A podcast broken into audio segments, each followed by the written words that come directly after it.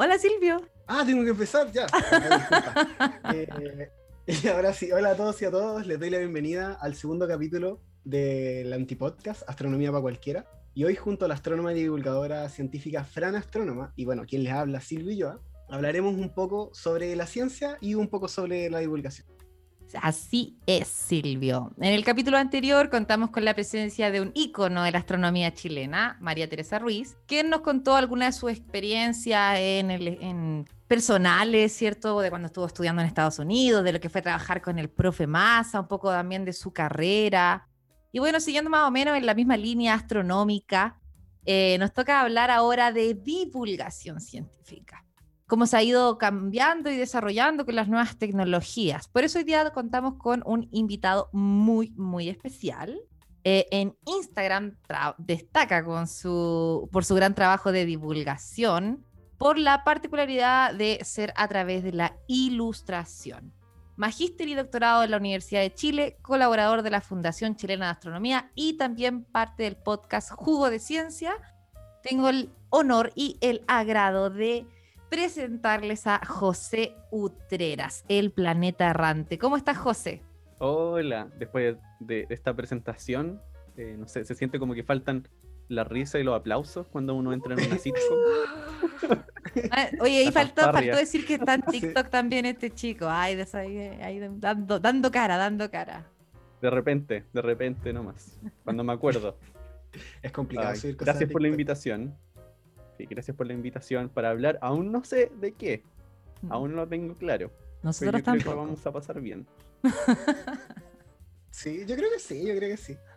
suena bien eso, suena bien esa, esa promesa de pasarlo bien. Eh, definitivamente yo creo que el José tiene harto que decir, harto que compartir, ¿no? Yo creo que aquí hay una particularidad del, claro, ser un astrónomo, eh, un astrónomo ya formado, ¿no? Como doctor en astronomía y a la vez un ilustrador, o sea, un artista, un creador en redes sociales. Así que están ahí dos talentos bien distintos mezclados en una persona que puede enseñarnos a través de su arte un poquito de astronomía y yo creo que eso es lo que a la gente eh, le ha llamado la atención y le ha hecho seguir a Planeta Errante porque son ilustraciones muy bonitas, pero a la vez son súper educativas. Yo tengo que decir que yo uso las ilustraciones de Planeta Errante en mis cursos, citadas por supuesto.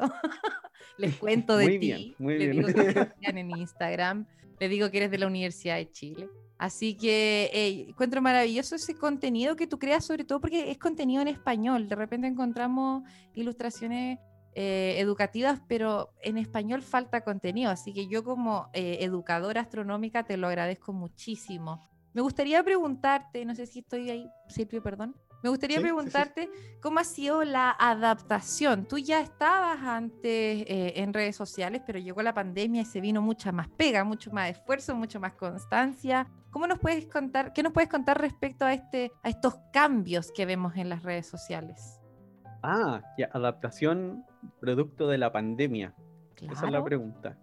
Sí. Ya, esa no ha sido una muy buena adaptación desde el punto de vista de la divulgación, porque fue justo cuando se mezclaron dos cosas.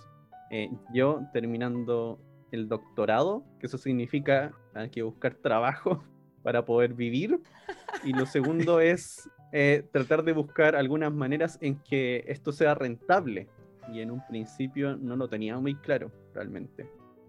Así que apenas terminó mi doctorado, yo me puse a hacer clases. Y eso bajó drásticamente la cantidad de dibujos que hacía. Una, por las responsabilidades que tiene hacer clases. Porque yo solamente había vivido esto de hacer clases de astronomía, como de divulgación, o a veces ser ayudante, que es un poco más simple. Pero cuando estás a cargo de un curso es un poco más complicado. Además, también es difícil tener muchas cosas en la mente. Ahora, afortunadamente para este semestre, ahora tenido más suerte. Ya voy a poder dedicarme ya de lleno a, hacer dibujos y a la divulgación. Eh, voy a ah, dar ese, salto al vacío. El salto al vacío, a ver qué pasa. A ver si sobrevivo y vuelo o muero en, la caída. Pueden pasar unas o dos. Oye, pero igual ahí estado súper activo con, con, las exigencias de los cambios en las redes sociales. Partiste subiendo algunos dibujos, eh, y ahora ya te vemos, incluso antes, antes no mostrabas tu carita, ahora vemos tu carita en TikTok explicando cosas astronómicas. igual eh, hay, harto, hay, hay, harto juego ahí también tu, tu podcast. Eh, que, que, bueno, yo me siento aquí chiquitita con nuestro podcast, pero ya tienes más experiencia en podcast. Cuéntanos un poquito de, de eso. Eh, a ver, de todo un poco. Sí, incursioné ahora en el TikTok por justamente la facilidad que tiene en comparación al resto de las cosas. Porque, por ejemplo, para el caso de hacer ilustraciones científicas, tienes pasos bien marcados y que toman harto tiempo. un, en un paso primero está que se te ocurra la pregunta. Porque aquí hay que pensarlo desde el punto de vista de, eh, no sé, en tal tema, ¿qué le gustaría saber a una persona sobre este tema? Más que qué me gustaría saber a mí. Luego, ¿cuál sería la mejor manera de explicarlo para alguien que no sabe astronomía o que no sabe física? Porque al menos yo siento que en un principio tenía la costumbre de usar algunas cosas como que sentía que al final en realidad no era explicar nada. seguramente la mayoría nos pasa como decir, ah, no, esto es porque se conserva el momento angular. Ahí que como, ya, ya, y. O también, esto pasa por la refracción, y, también. Tienes que explicar hartas cosas y, no, quedarte ahí nomás. Eh, y eso, todo eso tiene un proceso como de pensar al final, procesar toda esa información, plasmarlo en algo que sea entendible y finalmente algo que se vea bien. Así que tomaba harto tiempo. Con el podcast pasa algo parecido, porque en el caso de Jugo de Ciencia con el LIS, lo que hacemos es estudiar y después nos, nos juntamos a conversar de las cosas que estudiamos. Es como eso, al final. Casi como si no hiciésemos una prueba en vivo. No, en realidad no. no, no Igual, eligen temas muy, muy de interés general. Sí, sí. Pero terminamos yéndonos como por unos, ¿cómo se dice? Em, eh, existe la palabra en inglés, que este agujero del conejo, no sé cómo decirlo en, en español, no sé si será algo. Voy por un tubo, vamos por un tubo ahí. Claro, vamos por un tubo y terminamos hablando de, del tema, pero de cosas muy profundas a veces, de las que no teníamos idea. ¿Irse por la rama? También tomar todo tiempo. Eso, irse por la rama. Pero en realidad sigue siendo del tema, un poco.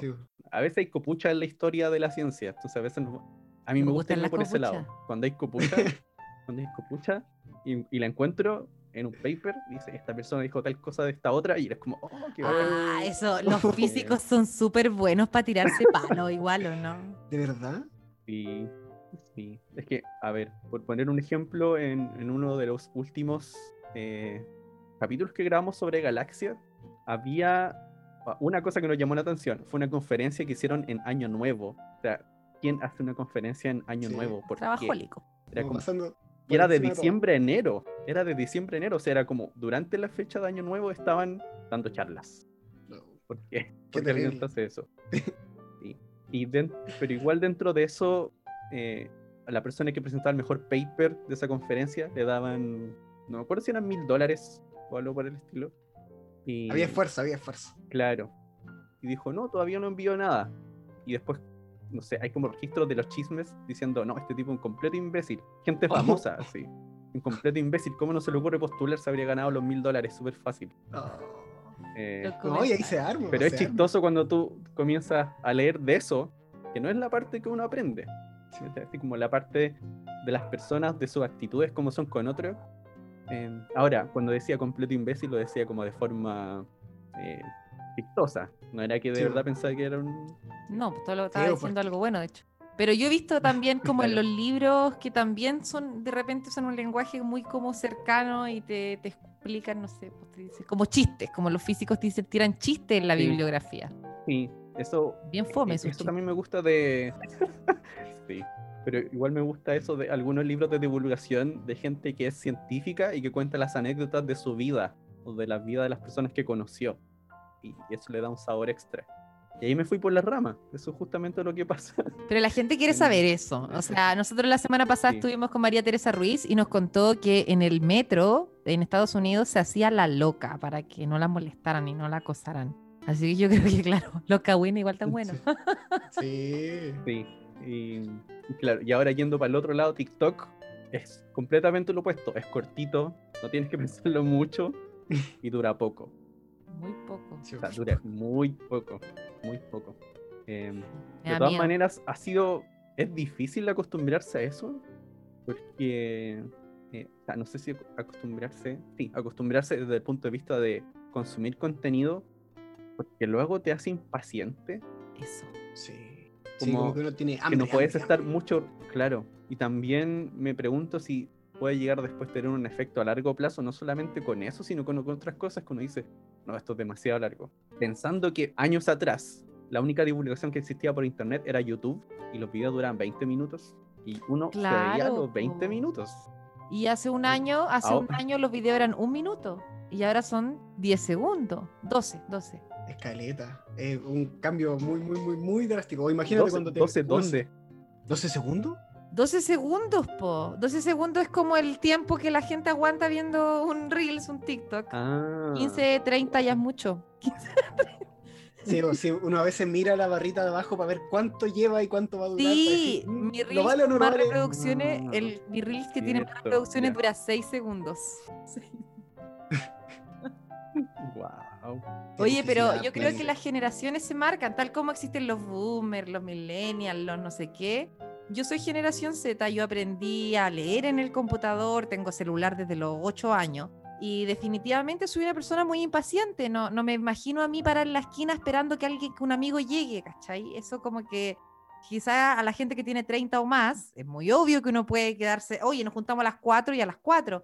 Uno tiene esta cuestión. Entonces, como que yo pienso que definitivamente las generaciones se ven marcadas por eh, las costumbres que tienen y entonces eso afecta a nuestras personalidades y definitivamente yo creo que la generación Z es harto más impaciente que, qué yo, los millennials. Pero me imagino que qué va a pasar con las que vienen. ¿Qué pasa con la qué, pasa con mi sobrino que tiene un año y sabe tomar el celular, poner Spotify y poner Camilo en el Smart TV?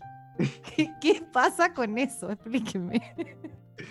Eso va a ser complicado. Sí, es raro. Em, igual es difícil adelantarse a lo que va a pasar, porque yo tampoco estoy muy seguro de qué es lo que pasa después con las redes como estas. Porque, no sé, pensando en Instagram, recuerdo que tuve un tiempo que lo veía mucho y después ya me aburrí. Con TikTok ya me pasó lo mismo, afortunadamente. Pero no sé cómo es el promedio realmente, si es que sube, si es que va bajando, si es que se mantiene, eh, si es que TikTok algún momento va a morir y va a aparecer otra cosa. O si Instagram va a volver a absorber, porque Instagram está absorbiendo como toda la... Instagram se está volviendo casi como TikTok, con los Reels. Sí, pero no, no tengo muy claro. Ni siquiera sé cuánta gente se mete a Instagram ahora. Yo me imagino, no sé si será la misma, será menos. Cada vez más desconectado de, de eso, porque son tantas redes sociales que ya prefiero ni pensarlo para no estresarme.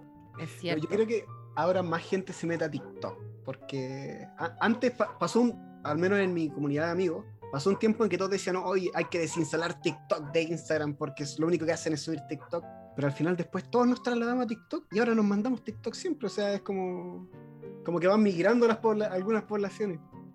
Sí, pero las cosas van cambiando. Antes era Facebook, antes era Fotolog, antes era MySpace. Como que yo creo que lo importante es que eh, si aquí José es un astrónomo tan, tan talentoso en el arte, eh, aunque cambie el escenario, eh, uno se va adaptando porque hay un, hay un objetivo y me imagino que tu objetivo, José, es comunicar la ciencia. Cuéntanos un poquito de, que ya vimos cómo te estás adaptado a los cambios y te has ido adaptando a los cambios. Pero ¿cómo nació Planeta Errante? Entonces, ¿cuál es la meta de Planeta Errante? ¿Qué es lo que va a ser una constante aquí? ¿Cómo, cómo partió? ¿Cuál es su objetivo? Ya, tú dices la mutación en el mundo de la divulgación personal. Mm, sí, o sea, me em, imagino que por algo partió Planeta Errante y por algo se mantiene. O sea, hay un hilo conductor, sin importar si es Reels, TikTok, TikTok, no sé, Instagram TV, YouTube. Eh, da lo mismo eso. Pinterest, me imagino que podría ya estar en Pinterest también. hay algo que, que te que lo une. Pero, no, pero no, no tendré idea cómo usar eso realmente. Le vendría súper bien a tu, tu, marca personal ahí. Em, en un principio eran cosas que estaban separadas. Yo recuerdo cuando estaba en la licenciatura, antes de, entrar a la especialidad, a mí me gustaba dibujar. Siempre me gustaba dibujar. Em, cosas bastante abstractas, por lo menos. nada con forma realmente. Y después cuando estaba en el posgrado, tenía interés en la divulgación, pero podríamos decir que era un interés nacido de los problemas y de las faltas, porque eh, cuando tú estás en una carrera que te dicen que es como insigne de ciencia en Chile por la calidad de los cielos, que se puede hacer buena astronomía desde acá, que te dice es la capital de la astronomía, y tú dices, ya, pero si somos la capital, ¿por qué no somos también la capital del contenido? Como que eso pasa la cabeza. Como, no, no, tiene mucho sentido realmente. Es casi que en realidad em, no estamos haciendo nada nosotros. Que al final, todo, además de las observaciones, o sea, de los telescopios que los traen de afuera para instalarse acá, también traemos el contenido de afuera cuando podríamos estar haciéndolo. Y en un principio, Planeta Errante era un blog con seis personas del posgrado donde escribíamos algunas entradas en un blog. En ese tiempo la gente leía blogs para, para consumir divulgación. Todavía hay gente que lo hace. Yo a veces leo algunos blogs. Em, y después, con el tiempo, ahí yo, ahí yo me enganché y me di cuenta que me gustaba porque hay que estar pensando que estaba en el posgrado haciendo esta cuestión, cuando uno tampoco tiene mucho tiempo. Y, me pasaba que, no sé, decía, hoy quiero escribir algo de esto y estaba un sábado hasta las 4 de la mañana, como leyendo y escribiendo un post. Claramente ahí estaba el, interés. Estaba como un poco la motivación de... Claramente. A las 4 de la mañana un sábado, eso es interés. Vivo, interés. Es como que te quite el sueño. Eso, Ay, qué romántico. Te estaba ahí enamorando de la divulgación. Yo, lo decía literalmente que te quita el sueño, no, no estaba pensando. Pero sí, suena, suena, puede ser un poco romántico. Y luego em, dije, igual podría combinarlo con los dibujos porque me gusta dibujar, pero no tenía nada para hacerlo realmente. No tenía nada para dibujar, aparte de hacerlo en papel, que tampoco es muy buena idea. Ah, ¿tú te refieres así como digitalmente?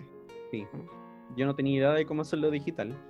Em, pero mi hermana estaba en una carrera de, ilustración, de animación 2D, y ella tenía una tableta. Entonces en un principio comencé a usar esa y después me compré la mía.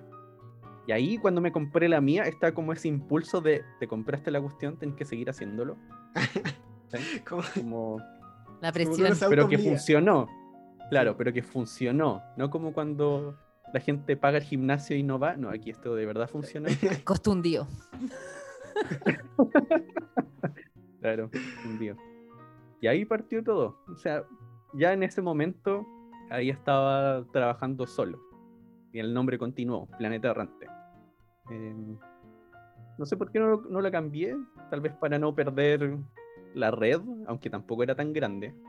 Em, el momento en el, creció, en el que creció harto fue cuando otras personas de astronomía lo vieron. En un principio lo vio, eh, estoy tratando de acordarme, primero lo vio Erika Lave, que era de la UDP, estaba organizando hartas cosas de divulgación en ese tiempo, hartos eventos como que invitaba gente, hacía conversatorios, se conseguía espacio en la feria del libro, y ahí fue como la primera, la primera vitrina o escenario donde tuve algo de visibilidad, y después también con Star 3, que en ese tiempo eran súper, ya eran bien conocidas me pidieron que hiciera unos dibujos. las chiquillas de, Valpo. Y ya en harto tiempo. Increíble. Oye, ¿de qué año estamos hablando? Estoy medio perdido. A ver, yo esto, esto que estoy diciendo ahora es como 2017. 2017 ah, debe ser. Em, y ahí fue cuando comenzó a tomar vuelo. Ahí tomó harto vuelo. Y, y, lo bueno de tener la libertad en un principio, aunque igual es precario, pero de tener la libertad de hacer lo que uno quiere, es que además tenía la oportunidad de usar esto para experimentar. Porque como yo no sabía hacer ilustración digital, en un principio los dibujos eran, uh, no puedo decir que eran lo mejor de lo mejor realmente. Pero, en ese momento... ¿Tenía un acercamiento previo al arte? Em, sí, podía, podría decir, podía mezclar bien los colores, sería, pero tampoco tan bien de todas maneras usaba demasiados colores comparado con, con la actualidad, donde es como un poco más em, minimalista comparado al principio. Em, eso fue mutando de a poquito. Y a medida que fue avanzando, había gente que me daba recomendaciones, me decían debería hacerlo deberías hacer tus ilustraciones en formato vectorial, porque antes estaba usando una tableta y dibujaba y pintaba con la tableta. Y después me pasé al lado vectorial, que eso es prácticamente dibujar con el mouse. Ándale. Y es, y es completamente diferente. Yo en un principio, yo no tenía idea, porque dije, ya, voy a hacerlo digital, porque la gracia, perdón, vectorial, porque la gracia es que no se pierde la calidad del tamaño, porque no estás pintando píxeles, entonces tú puedes maximizarlo todo lo que quieras y se ve igual. Y me puse a ver unos tutoriales, dije, ya, voy a aprender esta cuestión para usarlo en infografías, para poder usar estas figuras varias veces. Y pongo un tutorial y veo a la persona, dice, miren, tienen que hacer esto. Y yo estaba esperando que mostrara la tableta y no, estaba todo el rato con el mouse. ¿Para qué me compré esta cuestión así? claro, ahí quedó guardada la tableta por mucho tiempo. Em, y así, bueno, pasó eso, ahí me afirmé más en la ilustración, porque ahí también hubo un progreso súper grande en la calidad del dibujo, en la calidad de los colores, se veía todo más bonito, más ordenado, y me daba más tiempo también para hacer unos contenidos tal vez un poco, un poco más complicados de lo que estaba haciendo antes. además el tiempo se reduce, eso era maravilloso. Y justo en ese momento después otro astrónomo que era Juan Carlos Beamín me contacta otro estaba haciendo un libro. Sí, estaba haciendo un libro ahí para el eclipse. Para el eclipse, ¿esto qué año era? 2018. Ah, pero el eclipse fue el 2019. Sí, 2019. Entonces él me contacta el 2018, al final del 2018, para hacer un libro. él ya estaba escribiendo el libro, mi tarea era hacer los dibujos para el libro. Oh, y ahí tuve mi primer trabajo. Y ahí tuve mi primer trabajo de ilustrador. Y es gracioso porque en, estas cosas la gente del departamento de astronomía no tenía ni idea. Ni idea que yo estaba haciendo eso. Nada.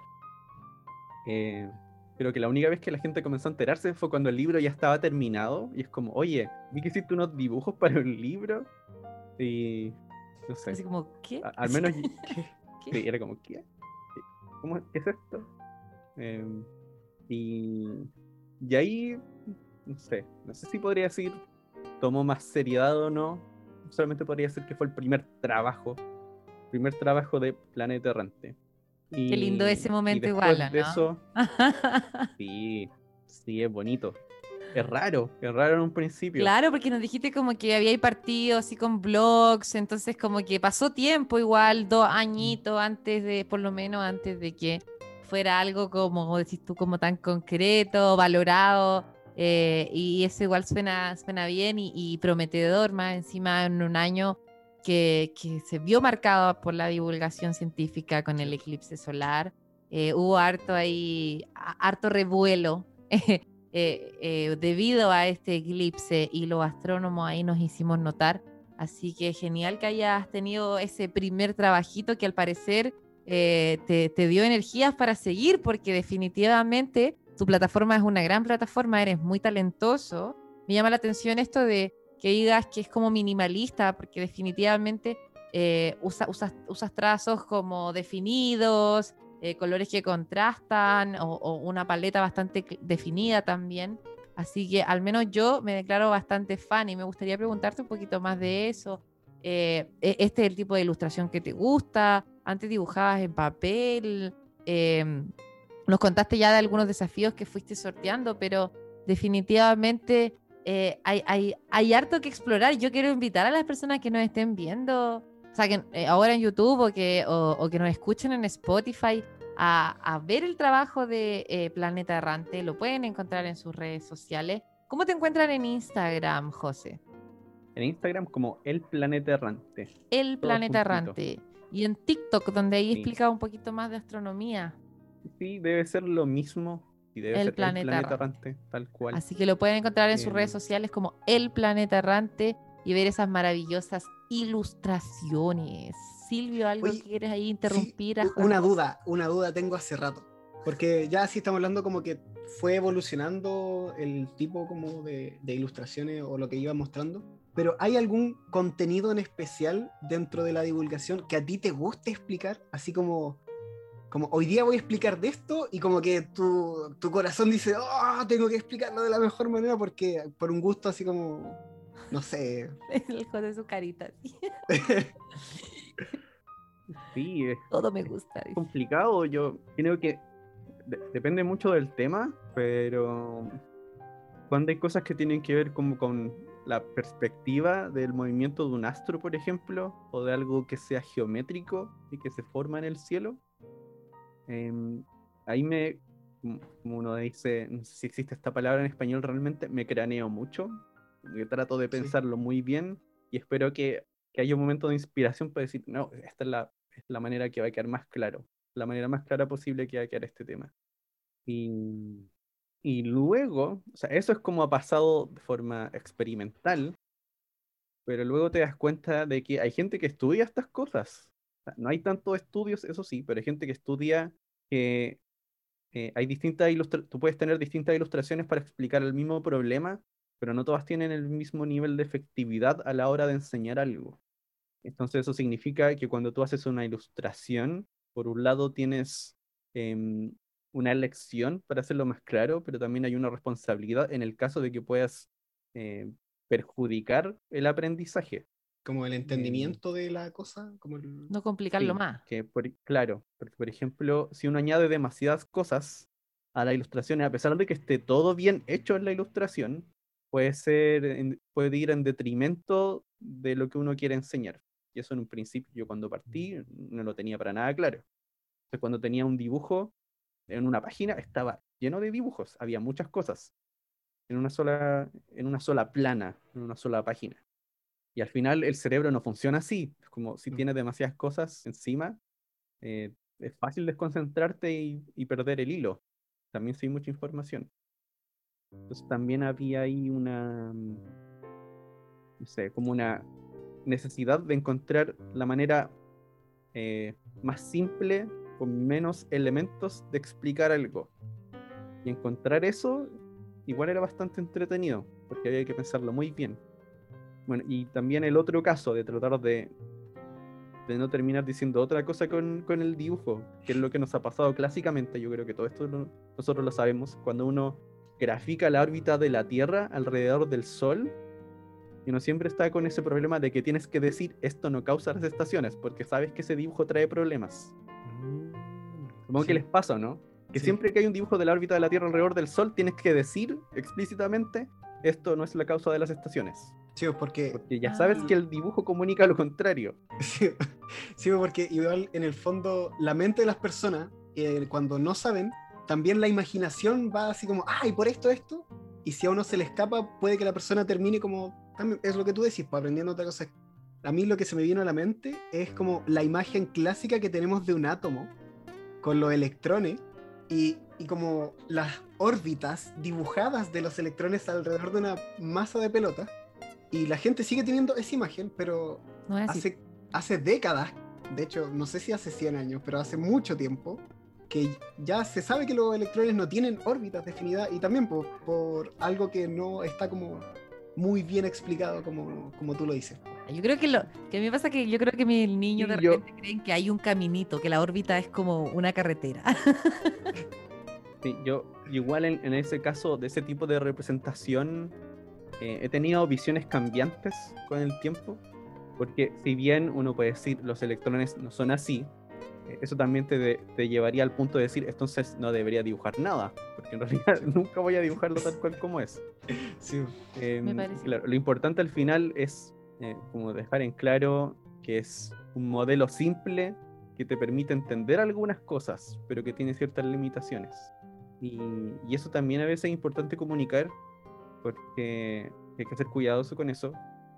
Porque pasa esto del, ¿cómo se llama? El síndrome de Dunning-Kruger, que tampoco sé qué, qué, tan cierto es. Parece que hay gente que lo cuestiona un poco ahora. Esto de que la gente que sabe poco siente que sabe mucho. Ah, Yo conozco de eso. Creo que es algo real. Creo que es un, algo psicológico. Así como... A mí me ha pasado eso como en los tours de astronomía. Sí, pero es como, no sé, que, que leyeron un poquito de un librito, ya con eso eh, pueden resolver todos los problemas del mundo de la física. Como los eh, terraplanistas. como yo final, ese, claro, ese es más, en realidad más el problema, como dejar en claro de que eso es, es imposible hacer eso. Sí. Puede resolver un problema aprendiendo tan poquito porque en realidad todas las cosas que uno comunica son aproximaciones bastante sencillas de algo mucho más complejo. Y qué chistoso, porque los, los, doctorantes, los, doctorantes son los que se sienten como más inseguros respecto a poder resolver un problema, aunque sean los más capacitados académicamente. Así que me parece muy divertido este, este síndrome que mencionas tú, José. Sí, sí, es bastante, es bastante curioso porque también a medida que ha pasado el tiempo, em, cada vez tengo más confianza en decir no sé, a diferencia del principio, que me asustaba un poco, pero ahora en realidad me da igual decir no sé. Y también eh, me ha llevado a, evitar algunos temas a los cuales simplemente no voy a responder, porque no tengo idea. No sé si les pasa que, como ustedes hacen divulgación, yo creo que les debe pasar, que les preguntan cosas como, eh, no sé, ¿qué pasa con la entropía del agujero negro?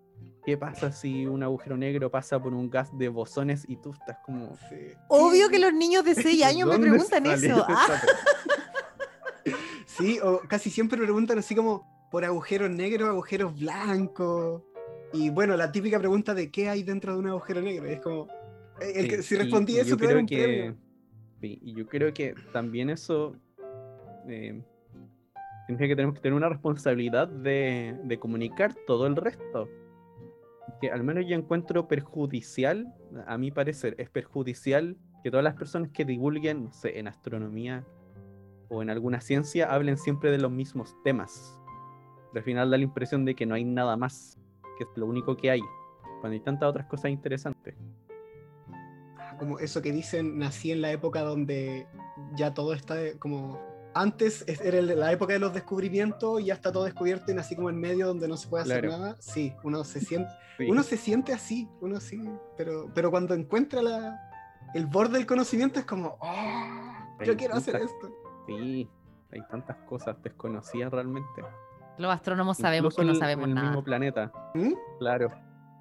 Sabemos que sabemos poco, que no sabemos nada. Sí. Eh, y yo creo que eso es lo mejor, no me acuerdo, ya, aquí sí estaría mintiendo, pero eh, recuerdo que en algún documental algún presentador que era astrónomo dijo que, eh, creo que fue Carl Sagan, creo que fue Carl Sagan, que la astronomía es una de las mejores lecciones de humildad para la gente. Como... Sí, sí, creo que sí. Creo que o sea, me parece, me parece que suena muy bien. sí, no, no, él era una persona fantástica, maravillosa, toda poética pero creo que él lo dijo y, sí, yo creo que tiene razón, tiene razón. Sí, em, pero también depende de que uno lo comunique de esa manera. O sea, comunicarlo como un... De, hacer el ejercicio de que uno sabe poco, de que hay muchas cosas que uno no sabe. Y ahí también serviría eh, hacer lo contrario tal vez a lo que se suele hacer, como idealizar a personajes del pasado. A veces yo encuentro que también es bueno saber esos personajes del pasado se equivocan. Es común equivocarse. Cosa de que sea tan común que después la gente no lo cuestione y decir, ah, pero ¿cómo se equivocó en esto? Sí, pues se equivocan, pues Carl Sagan se equivocó, por ejemplo. todo el mundo se equivoca, todo el mundo se equivoca. Yo creo que ahí con la. También tratar de, mostrar la humildad, en ese, la humildad en, desde esa perspectiva también. Sí, no sé, no sé. Ya que estamos hablando de astronomía y arte y tocaron ahí a Carl Sagan, yo tengo que decir que yo no sé si, no sé si le perdono las placas de Pionir. Esa es mi verdad, no sé si se las perdono. Ah, yo no sé, yo sé muy poco de Carl Sagan realmente. Sé muy poquito. Pero ¿sabida de qué me estoy quejando, no? No, yo no, yo no. ¿No? Que, la, que las placas... no me acuerdo, sí. Si veo el dibujo, capaz que voy a entender. Búscalo en Google y me vaya a entender. Invito ahí a la auditoría a buscar en Google las placas de Pionir ahí en Wikipedia. O sea, lo que, la excusa, la excusa que tenía, ah. la excusa que tenía Carl Sagan es que no iba a lograr conseguir que la NASA le aprobara el diseño. Sí, es que eh, era un poco más explícito con los órganos sexuales femeninos. Entonces, yo no puedo entender que tengas que mostrar una imagen de hombre, mujer, y no le puedas poner algo como el sexo, así como a las mujeres son Barbies. así como, queremos, señores alienígenas, nosotros somos hombres y mujeres, nos reproducimos a través de las Barbies, no sé.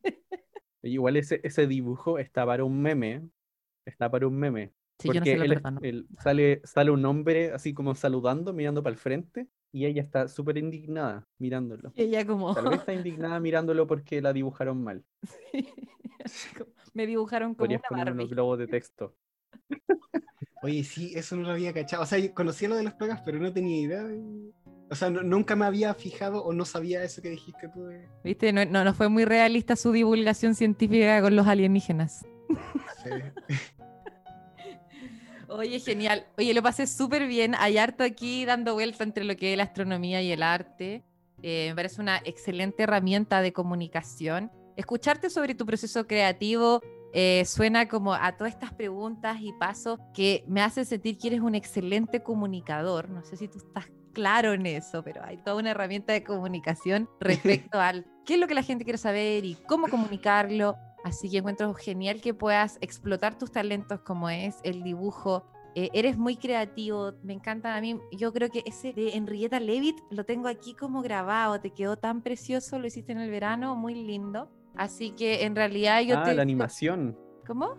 Una animación, ¿cierto? Sí, preciosa, preciosa. Eh, entonces yo quiero felicitarte y invitar a la gente a seguir tu trabajo, que es tremendo. Y, y bueno, súper valorable que alguien que podría estar ahí como eh, dedicándose a, las, a, las, grandes aulas catedráticas, esté eligiendo llegar a grandes espacios de comunicación a través de las redes sociales, donde llegas a miles y miles de personas con un poquito de ciencia que puede aportar a más criterio científico y por lo tanto también a que la gente trate de ir buscando más información eh, respecto a el universo que habitamos. Así que yo te agradezco mucho que hayas participado hoy día con nosotros en el podcast. Eh, que, converse un poquito con nuestros seguidores. Planeta Errante siempre ahí comprometido con Nantucuyén. Pues es como nuestro padrino en Fuchas.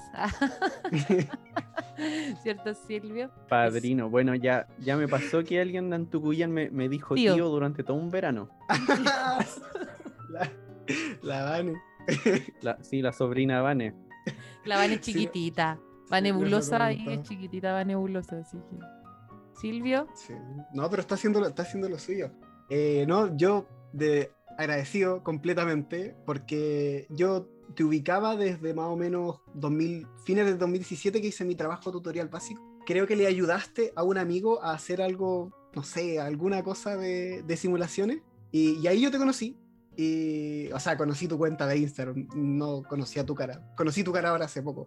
Y igual para mí es bacán, es bacán, onda. Yo encantado de primero saber cómo, cómo hacías todo.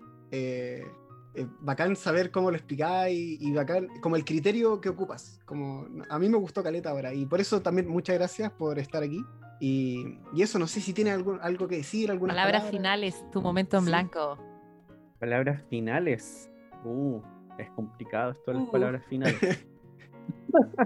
a ver, tal vez como algunas, algunas cosas que me habrían gustado saber en un principio. Em, ejemplo, una de ellas es que realmente em, uno tiene que hacer las cosas, por lo menos cuando se trata de esto en divulgación, cuando uno parte, si uno no tiene tanto apoyo, hacerlo cuando uno tiene ganas. Hacerlo cuando uno tiene ganas y lo que a uno realmente le convence que tiene que hacerlo. Pero no presionarse tanto por el pensar que, no sé, estuviste mucho tiempo sin publicar algo. No hay que estresarse con eso, no hay que sobrepresionarse de que siempre tienes que estar creando cosas. Es que todavía no puedes subsistir de ello. Porque si lo piensas así, al principio puedes pasarlo muy mal y tienes que después parar porque después, no sé, te enojas un poco en cómo funciona todo y se te va la motivación. Hay que tener cuidado con eso, hay que proteger proteger la mente cuando uno se mete en esto, sobre todo por lo precario que, que es al principio. Y exigente. Sí, sí. Y también, al menos para mí es súper difícil eso, porque eh, en cuanto a sociabilidad, no tengo ninguna habilidad, ninguna habilidad social, para nada. De hecho, en un principio yo pensé, pensé que la ciencia era lo mío. Dije, ah, bacán, yo voy a estar encerrado todo el día. Hasta que tuve que ir a las conferencias y tenía que hablar con gente en el coffee break ¡Oh, por Dios! Por Dios. Para mí era un estrés absoluto. Pero para los que no son así, o igual también para los que son así, van a tener que requerir un poco más de esfuerzo, hablar con más personas respecto a las cosas que hacen, porque eso también ayuda mucho. Tener un círculo de personas que tienen los mismos intereses y eso es bueno de ahora porque hay harta gente, afortunadamente. Encontrar a gente que tiene los mismos intereses. Y eso también alivia mucho, alivia mucho el peso, la carga o a veces las cosas que uno piensa que pueden pasar en el futuro, ¿no? Ayuda bastante. Eh, tratar de no ir solo por la vida. Oye, agradecido. Simplemente agradecido por todas tus palabras. De verdad, me... agradecido. Estoy sin palabras, pero. Oye, yo siento que yo estuve como tomando notas, así como aprendiendo. sí, sí. Y, también, uy, la otra cosa también. Eh, estén seguros que en algún momento van a meter la pata también. En algún momento van a decir algo que no es. Porque oh. si se van a dedicar a esto, van a estar hablando tanto tiempo que es imposible decir todo 100% correcto. Y en algún momento van a decir, oh, la embarré dije esto. Sí, sí, a mí me pasó. Y es importante, lo corrigen. Y si pasó, pasó nomás. Si después alguien le vuelve a preguntar, ahí lo corrigen. O lo corrigen en el momento. Pero dejen de pensar en eso, porque va a pasar. Yo tengo aquí también es otra cosa como para... como que un periodista eso me pasa. y fue como, ¿por qué me confundiste, bueno? Uno está así como, ¡ay, por Dios, cómo dije esto! Sí. sí. me acuerdo cuando... También cuando uno, cuando uno lo tiene en mente, uno también tiene más cuidado después. Sí. Cuando una persona dijo que el sol se iba a convertir en agujero negro en la tele. ¿Quién dijo eso? Hace dos ¿Quién? años. No, yo lo vi. Hace como dos años. Pero ese, ese caso fue al menos yo lo encontré, es que no hay que decirlo. Yo encuentro que aquí cuando pasan estas cosas no hay que decir los nombres. Ah, ya. Porque la idea no es ir a atacar a las personas, es para que la gente no lo repita nomás. Sí, Pero eh, ahí el problema fue que no lo dijo una sola vez, fue más de una vez. Y fue con un nivel de detalle que tú sabías que, que estaba entendiendo todo mal. O sea, era peligroso. En ese, caso, en ese caso era una persona que en principio no debía haber estado hablando de eso y esto también es bueno, por, lo bueno es bueno decir no sé, cuando no, eh. no tienes claro realmente, es mejor decir no sé, porque pareciera que em, para cierto sector, no, voy a decir la población, pero para muchas personas como que un signo de inteligencia es si no sabe lo inventa, cuando en realidad es todo lo contrario. Es como un mal estereotipo el, si no sabe lo inventa. De acuerdo. Es como si no sabe, dice que no sabe nomás. Eso sí es inteligencia. y lo bueno igual de ahora es que la gente cuando tiene una duda muy grande o algo le, hace como un clic, va a preguntarle a otras personas que también saben. O sea, por ejemplo, eh, me pasa bastante seguido, o a amigos les pasa bastante seguido, que cuando ven algo en internet y no lo creen al 100%, nos lo mandan a nosotros así como, oye, ¿es verdad esto? Oye, y eso, y eso siento que es muy bueno, que es muy bueno porque, o sea, primero también pueden no saber, pero también en el, en el grueso de la población ayuda a que haya más pensamiento crítico y no, no creer porque lo dijo alguien.